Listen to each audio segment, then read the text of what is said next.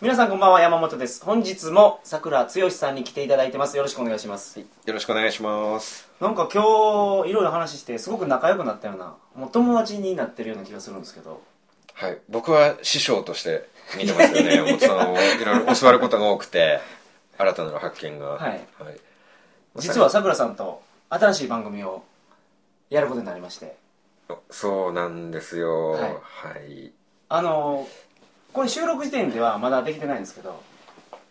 そうですねあの個放送の時には、えー第1回か2回か何回か、はいもうすでに出来上がってるように計画をしてまして、は番組名は、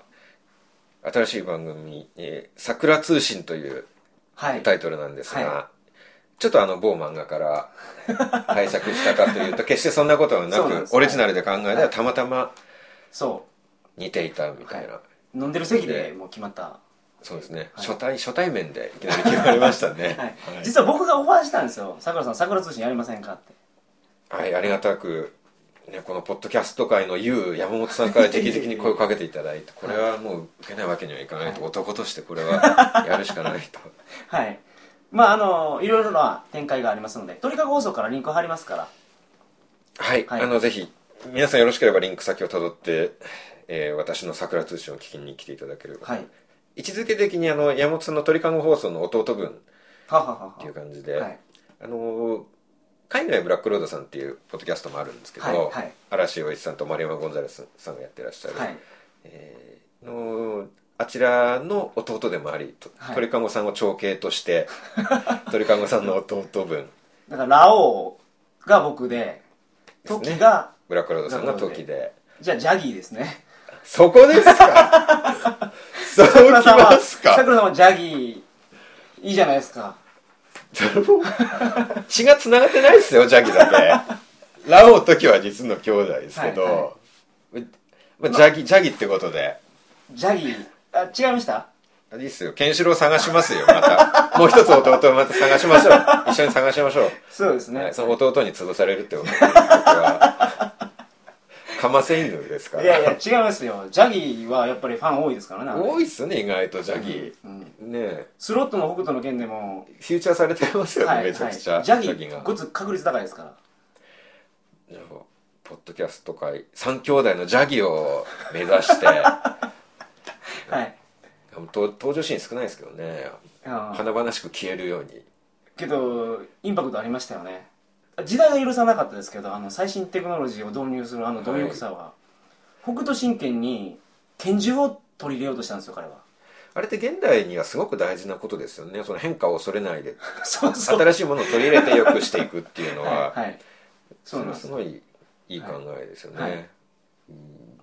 やっぱ変化をできない会社も潰れていくって言いますしね、はいそれが大事ですよねはいなんか納得しましたジャギっていうことにそうですかはい、ジャギに誇りを持ってやりたいと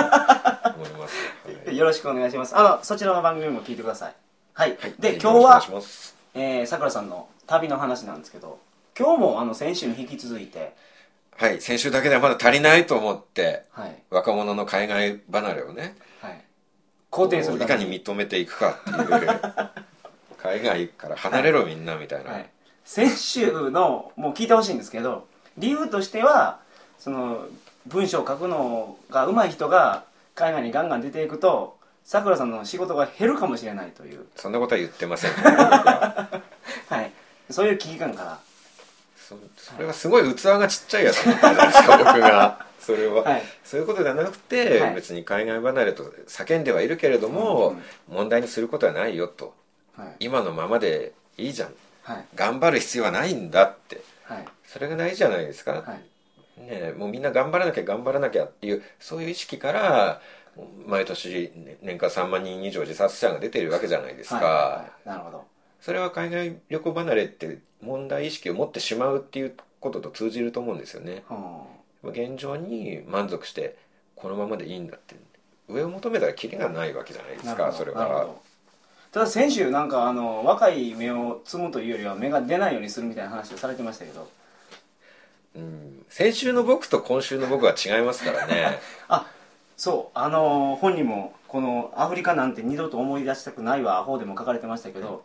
男子3日会わずば活目してみようっていう、そういうことですねはい、三3日で変わりますからね、はい、まあこの中ではあのトイレ入って出てきたら変わってるみたいな話でしたけど、そうそれだけすぐ変わるんですよ、はあい、そうですねはいまあ、先週ね先週から今週結構ね1時間ぐらい休憩しましたからね、はいはいそうですねいろ今日いろは新しいトピックをいろいろ出していただけるということでぜひよろしくお願いします、はいそれではトリカゴ放送始まりますいやーいいですねプラスのこと言われると困りますよねどうしたらいいかわかんな改めいですましてこんばんは2011年4月29日金曜日鳥かご放送第277回をお送りします番組に関するお問い合わせは info.tkago.net info.tkago.net までよろしくお願いしますねよろしくお願いしますさて今日のトピックは一発目は何ですかえーっとそうなんかちょっと疲れてきましたねはいあれですよ僕人と喋ることがあんまりないんではい声を出すと疲れるんですよすごくなるほど多分明日筋肉痛になると思います どこがですか喉ああ喉ああ口下が なるほど大体1週間に20分ぐらいしか人と喋らないと思うんですよね僕もうすごい生活仙人みたいな生活してますねですねただまあ仙人みたいにこう自らそういう道を選んでるわけじゃなくはい喋りたくも喋れないみた いなはい何かあったら僕に電話かけてきてくださいよいつでも喋ってもらえますか、はいはいマネタイス水臭いじゃないですかでそのまテーマははい、まあ、先週に引き続きはいまあ旅が地味にどんだけ辛いかはいっはていいはいうところなんですけどね、はいこれは多分もう皆さんそうだと思うんですけど、これはい食べ物とか辛くないですか何でも食べれますよ山本さんえーっと僕バックパッカーやっててこんなこと言うのなんやんですけどはい豚苦手なんですよ僕あそうなんですね豚肉が食べれないですね食べれないことはないですよあの豚臭さが残ってる料理はダメなんですよとんかつはダメやけどカツとじは OK なんです僕すごい敏感ってことですよねとんかつでそんなものを感じるってことは、はいはいはいその違いが分かんないですもんうんうんうんあでも羊ダメっておっしゃってましたね羊臭すぎでしょあのジンギスカンでしたっけ、羊は確かに匂いはありますね、う僕は結構平気なんですけど豚はでも海外出てこないじゃないですか国によりますね豚ばっかり食う国あそんなとこあるんですあかりますフィリピンとかそうですね、それ意外ですねうん、フィリピンってキリスト教なんですかキリスト教であすそうかそれで大丈夫なんですねごちそうが豚の丸焼きなんですよレチョンっていう、あはいはい全然ごちそうじゃないですよ僕あれ、あそうかそれは辛いですね食べ物はえーまあけど選べば食べるもんはありますからあ僕はそこの現地の料理を食べて美味しかったら感動乙女パスタに感動ーおー懐かしいですねそれははい石川理香のグルそうープそのうねそうそうそうやっはぱ世代的に同じだからはい分かりますね、はいそれは僕もパソコン初めて買った時にその乙女パスタに感動のカラオケをダウンロードしました よい何してるんですカかラオケをパソコンで再生できることが嬉しくて歌ってたんですか家で歌ってましたねあー自分でいいですまねあそれはそうそうですまであそこの、あのー現地の料理を食べて美味しかったら単純に嬉しいだから僕はハッピーなんですよ、はい僕も嬉しいです、はい美味しかったらはい、はいたださくらさんはそういうことじゃないんですよね言いたいのはあでもそういうことです大体僕が言いたいことなんてものはえ辛いことって何ですかじゃ僕好き嫌いが多いんですよねすごくあおでなんだろうまあインドとかに行くとまあインドといえばカレーじゃないですかーはいでなんかインドカレーって美味しいっていうイメージがあると思うんですけどこれ実際インド行った方は分かると思うんですけど、インドカレーって美味しくないんですよ全然ああなるほどなんだろうめちゃくちゃ辛いんですね まずであー辛い辛くてまずいんですよあでもう辛いかまずいかどっちかにしろとあはいこっちの気分としてはでもめちゃくちゃ辛い上にはい辛いけどうまいでもなくめちゃくちゃ辛い上にまずいんですよああでやっぱり残しちゃダメっていう考え方があるじゃないですか日本ってはいでやっぱりそれが染みついちゃってもう全部残すわけにはいかないしでももう一口食べるごとに苦しみなんですよおーそれをどこまでクリアするかそれの戦い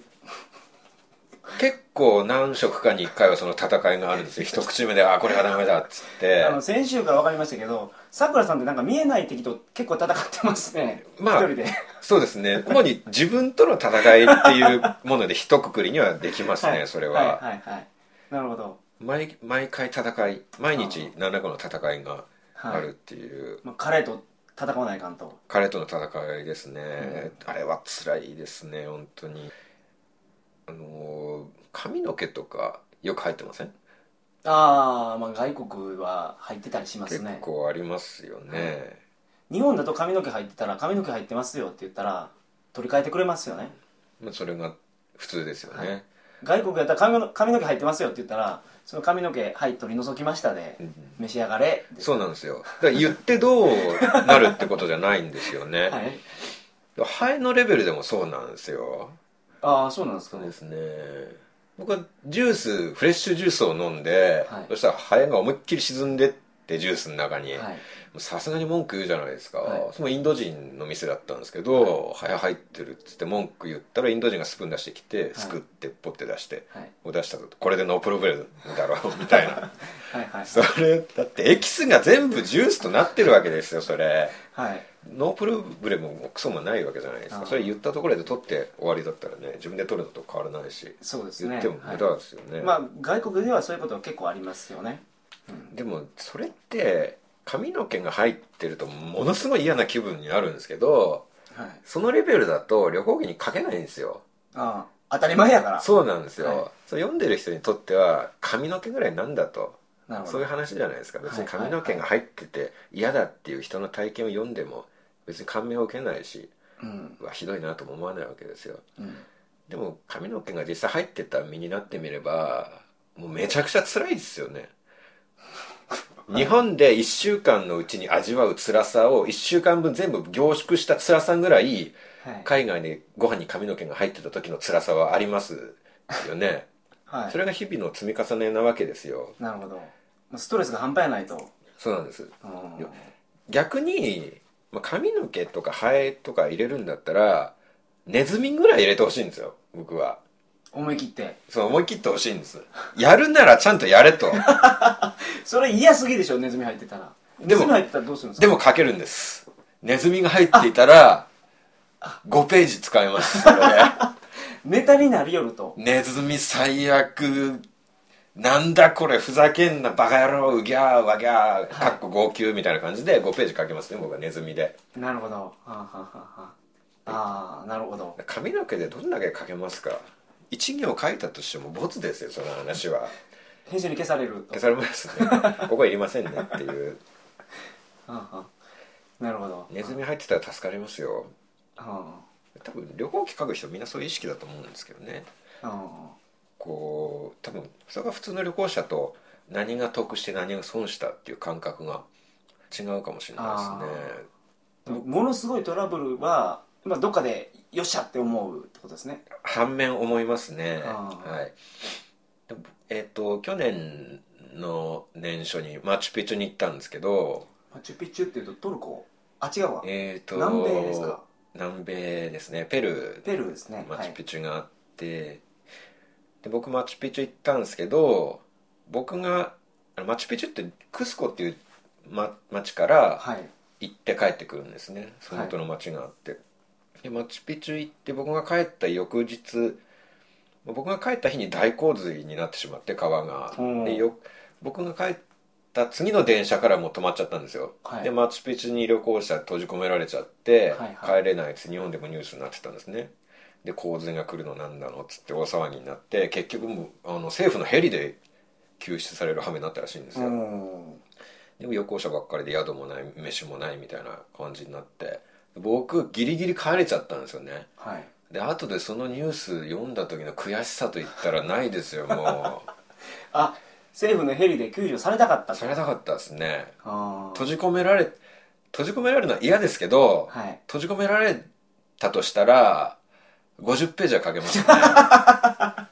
なるほどはいはいやっぱまあ命に関わるようなのは嫌なんですけど、はい頑張れば乗り越えられる辛さっていうのは、うんもう仕事として考えたら必要なんですよねはいいや嵐さんも丸山さんも同じようなことおっしゃってましたけど絶対あると思いますよ旅行作家のメンタルってなんか普通の旅行者と違いますね全く違うと思いますねまあね帰ってきて書くもの全然ないよりは書くもんいっぱいある方本当がですよはい、でなかったらそれこそ髪の毛が飯に入ってたっていうあたりでうん文章を無理やり稼ぐわけでしょ、はいでそうするとアマゾンのレビューなんかで、まあ、星一つがつくわ けですよどこにでもある旅行記だはいはい読む価値なしみたいな殴り書きをされるってはいいう、はいはいああのい一星一つレビューを読む時の衝撃って言ったらないですねあれ読まれるんですかアマ読ゾまンのレれますビュー、ねはい読みます読みますねあアマゾンだけでなくブログとかでも、はいブログさ書かれたブログとか見てしまいますねあああなるほどあれはねああいうの書かれるような経験がない人は皆さん気にしちゃダメですよっておっしゃられるんですよねそんな気にしてたらキリがないですよって言うんですけど、はいはい実際書かれるようになってみるともう気になっちゃうっていうか気にせずにおられない気にしないようにしのしようと思ってももう見た瞬間から丸3日ぐらいへこみますねあれめちゃめちゃへこむんでしょ僕もそのトリガー放送やってて、まあ、講義のメールとか、えまあ、インターネットで書かれることもありますけど、もうできるだけ見ないようにしてまえすね、メール読んでてこのメールやばいと思ったら、はいもう全部え読えそまれれてがいいもですねはい3日ほんまにすごいへこみますもんねあれですねへこむっていうか頭にくるっていう感覚ですよね すごくなるほどなんか暇ですよ絶対彼らは だってその辺はね僕らでもなかなか嫌いな人のために時間割かないじゃないですかわざわざはいはいこれは嫌いだって書くためにはいその人もその人でプライベートの時間は限られてるでしょうにねわざわざ書くんですよ星一つレビューをあ批判めいた憎しみのこもった文章 をねーはいかなりやっぱあの心の傷を負った経験があるんですねおいまあそれは同じですよね山本さんも、はいまあ僕もありますあったっていうことですよね、はいそれをなんか山本さんそれをポジティブに転換しちゃいそうですけどねうん歌れ弱いんですよ僕歌弱いはい意外と意外とあそうなんですはいさすがにいっぱいありそうですねそれはで内容的にあれでしょ PTA とかから結構文句が来たりしそうじゃないですかはあ、はあはあはあ、前立腺の話とかしてますからねね子供が聞いたらどうすんだみたいな、はいはいまあ、そんな話じゃないですよまあ、好き嫌いが多いっていうのはまあ僕だけじゃなくて、まあ、最近の若者の方はみんな好き嫌い多いと思うんですよねうんだから海外に行ったらまあそういうことでいちいち悩むようになると、はい食べるもんで悩むこれも辛い要素ですよということですねはいうんやっぱご馳走してもらう時とかも多いじゃないですかあはいはいまあお長くな招っきたらいただいてご馳走お招きいただいて出されたご飯も食べれないこととか多いんですね結構、きつっていうやつが出てくる本当で すよもうかなりそれを食べないというのは人間失格なんでそれもう頑張って食べるんですけどそれはもいもう自分との戦いですね、あい、ーかにこう笑顔ではいはいは食べるかみたいないなるほど石とか入ってたりするんですもんだってあご飯に石が出て僕も回し飲みとかもできないタイプーあーそそううななんんでですすよねかはいはいだからこう異物とかが入ってるともうどうしようもないでも石が入ってたぐらいじゃ書けないんですよなるほどだから結構書けない辛さはもう全く一切味わいたくないですねなるほどかけてこそはい辛い価値があるみたいなあでよくまあ若い時の苦労は勝手でもしろとあはいは言いわれるじゃないですか、はいその勝手でも苦労したいと思うやつを連れてきてほしいですね売ってやりたいです僕の僕の苦労を売ってあげたい売れるもんなら、はい一石二鳥じゃないですか苦労せずにそりゃそうですねははいい苦労を苦労したら僕は、ね、若い時の苦労は勝手でもしろって言うぐらいだから、うん苦労すれば多少人間的に成長するかなと思ったんですけどサッカー部の足元にも及ばないですよサッカー部オーラがはいはい まあその南アフリカからずっと陸路で北上されたわけですからそうですすあるごい程苦労が度苦労が変わったかなと思うんですけどね自分が、期待はあったんですけどうんダメなんですだからサッカー部に所属するような人たちのモテオーラみたいなのはもう全く出せないんですよね、はい出てますよ出てますほがほが出てますねあの出てますよわずかながらわずかながらそうかじゃあこれを高めていけばそうですねあとは増幅させるとあーじゃあちょ豪快さが足りないんじゃないですかそれはじゃあ便座のない洋式便器に直接座れってことです そうかそうそう便座ない洋式トイレに直で座るぐらいだったらモテなくてい いですねどっちを取るかと言われたらああなるほどいや便座のない洋式トイレにも座らないしうんモテたいですはい同時になるほどそれ両立はできないもんなんですかいやなんか方法はあると思いますそれを両立させるためのそうですね中腰だとしてもはい、モテるみたいなうん、中腰でけど中腰で、はいあの着水前に逃げるっていうのは、ええこれちょっとモテポイントがあり ますねあ ちょっと女性のはい感性を刺激するところが刺激なんかありますねいけると思いますよなるほど、ね、そこをもうちょっともうちょっととんがって育てた方がいいんじゃないですかねどういうことですかそれ逃げない方が豪快と思いきやだから両極端がいいと思うんですよ逃げないのもねえ正解やし、逃げるのも僕はポイント高いなと思うんですよなるほどねその、まあ、逃げるっていうのは そのお釣りが来るからということなんですけど、はいあの中腰ではい台をした時にお釣りが来それをなんかもうちょっとは技を極めてですよねい、このトリプルアクセルぐら い入れれるようになるともうそれはちょっと一つの芸じゃないですかなるほどね着水する前に回転をしてから逃げるみたいな そういうテクニックがそうそうそれでも見せないですよ女性にはその姿は自分でこっそりやるものですからね、はいはいトイレはなかなかあまあこれ間違った例えでしたね今のはただまあその方向でちょっと佐久間さんは行く方がいいんじゃないでしょうかちょっとどうでもよくなってきた、ね、山本さん。ちょっと山本さんにも疲れが、うやいやいやいやっすらと見え見えますね。なんかもう何でもいいやって感じ。いやいやいやもう真剣に考えてますよ佐久間さんのモテるために。そうモテ度をはい。あ、その辺はぜひ、あの、桜通信の方でも追求を、一つのテーマにしてテーマですね。いかにモテさせていくかみたいに。まあでも僕モテまペすかンネームペンネームを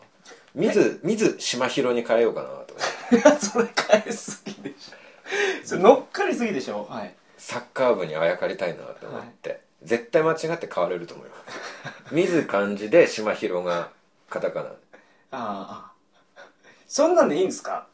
そんな大5番大丈夫です5番ダメ殺法でいいんですか大丈夫ですあの僕一冊目の本あの「インドなんて二度と行くかボケ」っていう本出したんですけど、はいその時あの帯を、まあ、表紙につける帯があるんですけど、帯を吉本バナナさんにコメントを書いていただいたんですね、はいはいはいはいでまあそれあの出版社がレイアウトとかしたんですけど吉本バナナさんのお名前吉本バナナっていうお名前がバカでかく帯に載ってて、はいはい僕のさくら剛っていう著者名より全然大きかったんですよ、はいはいなるほどで、はいあの実際にブログとかでちょっと評判を調べてたら、はい吉本バナナの本だと思って買ったら全然違うやつの本だったっていう報告がいくつか上がってて、はいはいはいまあでもいいやとそれでも全然。ああなるほどそれをきっかけに知ってもらえばいいわけじゃないですか、あまあ、あくまでも完全なる小判ざめですけどそれも吉本さんはいはいはいのね、けお名前にどあそやかっのた急にペンネームを水島ひろに変えたいんですって編集部に行ったらちょっと頭冷やせみたいな話にならないですうんある程度この業界っていうのは売れれば何でもいいやっ ていうそういう方向性はあるので、はいはいい、けると思いますよ 水水島広あそれはパクってことにはならない人は裁判して負けることはないんじゃないですかねあうん間違いなく話題になりますよ悪悪い意味でもなるでしょう悪い意味でもめちゃくちゃ話題になると思いますね、はいその辺小賢しいテクニックは大事じゃないですかやっぱりあそうかもう成長したからもうあの時とはそれで旅に出て、はい小賢しいテクニックを使ってもダメだと思ってじ根本を変えるしかないと思って旅に出たんですけど、うん旅をした結果根本を変えるのは無理だっていうことに気づいたんですね、はい、で振り出しに戻ったみたいなうん、感じがありますね、まあかなりあのーさくらさんの意見っていうのはちょっとしたきっかけで右往左往してる感じがあり右ます往左往と言わないでくださいよ変化に柔軟に対応してるっていうことですよ、あそういうことですねはい、は、はいまあ物言いようですからねはい先ほど変化が大事っていう話をしたじゃないですかつながってますよ、はいちゃんとつながってますよ何の話でしたっけあ れえー、っなとんか変化が大事って話しましたよねジャギーですジャギあ邪気の時に、ーはいはいあそう拳銃を使うそう北斗神拳に拳銃を取り入れたっていうのは新しいものを斬取り付け、うん取り入れるっていう、はいはい邪気的発想が必要ってことですよねそうですねはいうんもう新しいものを取り入れたのになんであんな弱いんですかねじゃあ 邪気は新ああプラスして新しいものをどんどん取り入れた結果全然弱いですよねはいはいはいなんと政権まで使ってましたよあそうでしたねあいつ、それなのに全然ね顔も見にくいしかっこいいじゃないですかでもあのマスク、マスクかっこいいですけどね、はい、あれモテますかねあれつけてたらつけてる間だけでしょでもマスクああのスケバンデカ的な2代目ですね2代目のはい鉄仮面少女のやつですね、はいはいあれつけててモテても取って逃げられたら嫌じゃないですかあれだっていいあれつけてたキらスができないんですよあれあれつけてもモテないと思うんですけどはいモテないですよねそうですねちょっとなんか方向性をなんか間違えてると思います、持ってるための方向を辛い感じ辛いお話はも辛い話うはい旅行中の辛い話はもう以上ですかそうですねあのまあいろいろあるんですけど、はいなんか話してるとキリがないはいはいはい、でそうですあねのはい南米でも、まあ、南米で一冊本書いたんですけど、はい最単行本の一番新しいのは南米の本なんですけどね、い多分アマゾンとかも行かされたりしたんですけどうんアマゾンまで行っといてカットですからね分量の都合で載せられなかったっていうあれ分量の都合っていうのはよくわからないですけどでさくらさんの本ですからページ数は増えても減っても増えても問題ないと思うんですけどいやそういうわけにはいかないんですよ一冊の本はこのぐらいっていうのが決まっていて、はいまあ、分厚くなったりしたら値段値段も高くなっちゃうしはいはい結局分厚いものが抵抗されたり読みづらい感じがしたりっていうああそそうんな適量があるんですよねあー今回は「オーパーツ」っていうテーマがあったんですよ一つはいあのオーパーツっていうのは仮面ライダーアマゾンえのーとギギの腕輪とか結局そういう変な変なものっていうかなんかその時代のテクノロジーでは存在しえなかったはそうですね具体的に言うと、まあ、コロンビアには黄金ジェットっていうのがあっいて、飛行機の模型の形をしてるんですよねはいで現代の航空力学の専門家とかが見てもこれが何だっていうものを伝えずにそのものを見せたらこれはジェット機だっていうぐらいもう見た目がジェット機で、翼の配置とかも理にかなっているものなんですけどそれは1500年前に作られたもうんの発掘されたものなんですねナスカの地上絵とかもあれば大パーツになるんですかオーパーツの一つですね、あまあ、定義はちょっと曖昧なんですけどオーパーツもでもナスカも入りますね、結局完全に解明されていないものっていうのがオーパーツなんで、うんうんうんあとまあ恐竜の形をした土偶とか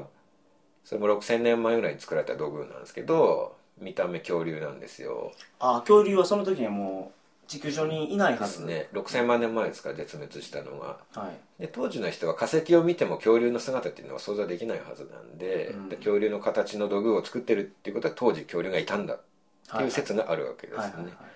でまあそういう変な発掘品つりつまが合わないような発掘品をオーパーツっていうんですけどそれを見に行って、はいそれについてまあ突っ込みつつ、うんまあ、なるほどっていう思うのもあるし実際見てみたらとんでもないものあるんですけど、まあ、それを突っ込むというテーマがあったんで、はいはい単純にアマゾンに行って辛い体験をするようなものはちょっとテーマにそれるからうんやめましょうって話になったんですよああでもアマゾンに行けって言ったの編集者なんですよね テーマに合わないからカットするなら行かせるなっていう話なんですよ、はい、なるほどじゃあなんでアマゾンで辛い体験をだこれはいつかこう使わないと気が済まないんですけどね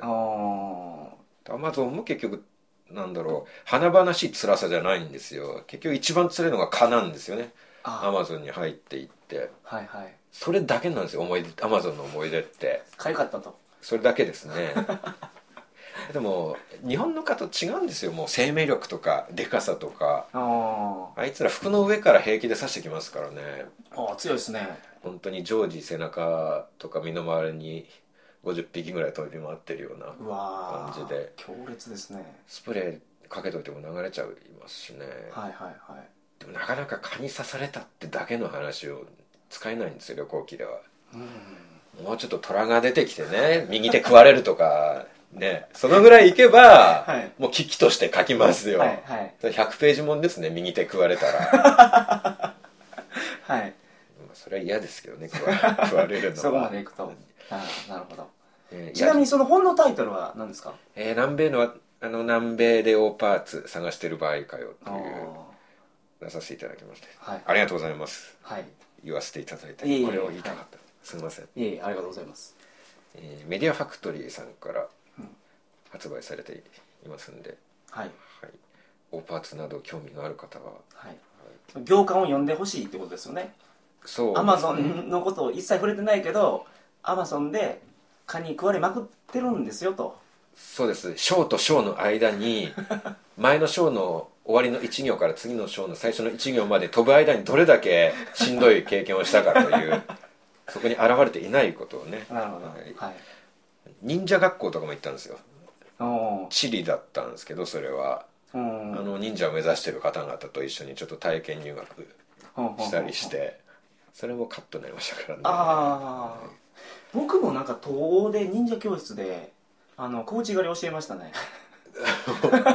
忍者やっぱり忍術っていうのは柔道もやっぱ兼ねてるわけですかいや兼ねてないと思いますだから日本人やってたらうちの部署に来てくれって言われておーで行って何か教えてくれって言われたんですよ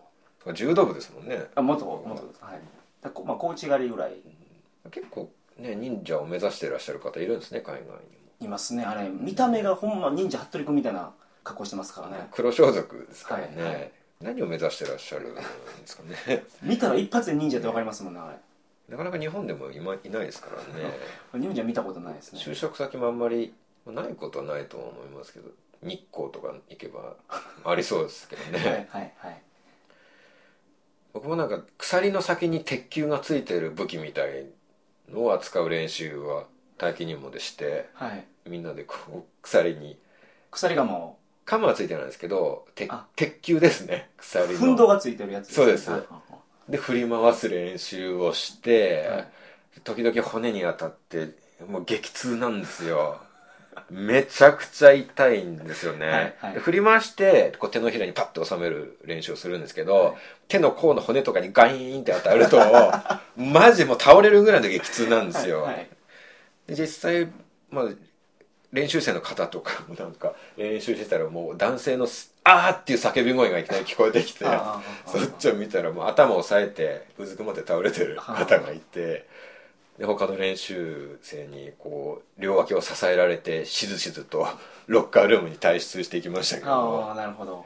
まあ、そういうところも全部カットされてるとそうですね、はい、じゃあそれもショーとショーの間にそそれが入ってるよっていううん地理の話を、まあ、地理の、まあ、イースター島とかの話を書いてるんですけどその前には、まあ、忍術を修行して忍者としてひ一回向けた著者なんだっていう ことを念頭に置いて前の章と違ってこいつは忍術が使えるようになってるんだっていうのをはいそれイメージしてお読みいただければとなるほど思うんですよね。はいまあ、いつか書ければとは思うんですけどね、うんまあ、あと小出しに話していきますよこういう場でああはい話さないとやってられないです から、はいそうですねでもよかったです今日は。はいめちゃくちゃ話したような気がしますね、なんか結構話しましたね今日はこの休憩時間もかなり話してますからねですね、まああのー今回お話しした感じであのさくらさんの人柄がすごく分かったと思うんですよ皆さんはいどんなこう、ね、人徳のある人間かというのをお分かりいただいたと思うんですけど、はいあのー、2人でやる番組「さくら通信」の方もぜぜひひ皆さんお楽しみによろしくお願いしますはい大丈夫ですかね山本さんあの収録第1回の収録まで喧嘩別れとかしないですかね僕らはしないでしょ大丈夫ですかはい、音声聞いてる人ってどう思ってるんですかね僕とさくらさんってなんか仲いいと思って聞いてくれてるんですかねいきなりの登場といえば登場ですからねはいはいはい今回でつながりがいまいちイメージができないかもしれないですね、はい実際これだけ強い指定の絆でつながれてはいるんですけどねこれは伝わらないかもしれないですね、まああの今後もトリガー放送にも出ていただくことになりますのでどうぞぜひよろしくお願いしますそれでは皆さんおやすみなさいませおやすみなさいありがとうございます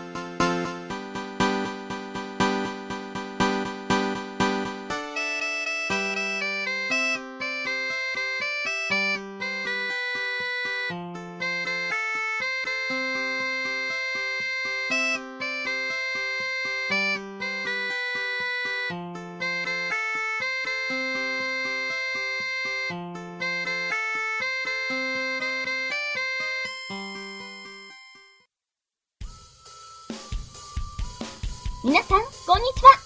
桜通信イメージガールの桜ちゃんです。この度、ネットラジオ界に全くありふれたタイプの新しい番組が登場しました。それが、引きこもり旅作家、桜つよしと、鳥かご放送の山本がお送りする、桜通信です。通勤前、就寝前に、アホな話を聞いて、バカバカしい気分になりたい皆さん、ぜひ桜通信、www.sakura-通信.com までアクセスしてくださいね。お兄ちゃん、聞いてくれなきゃ嫌だからね。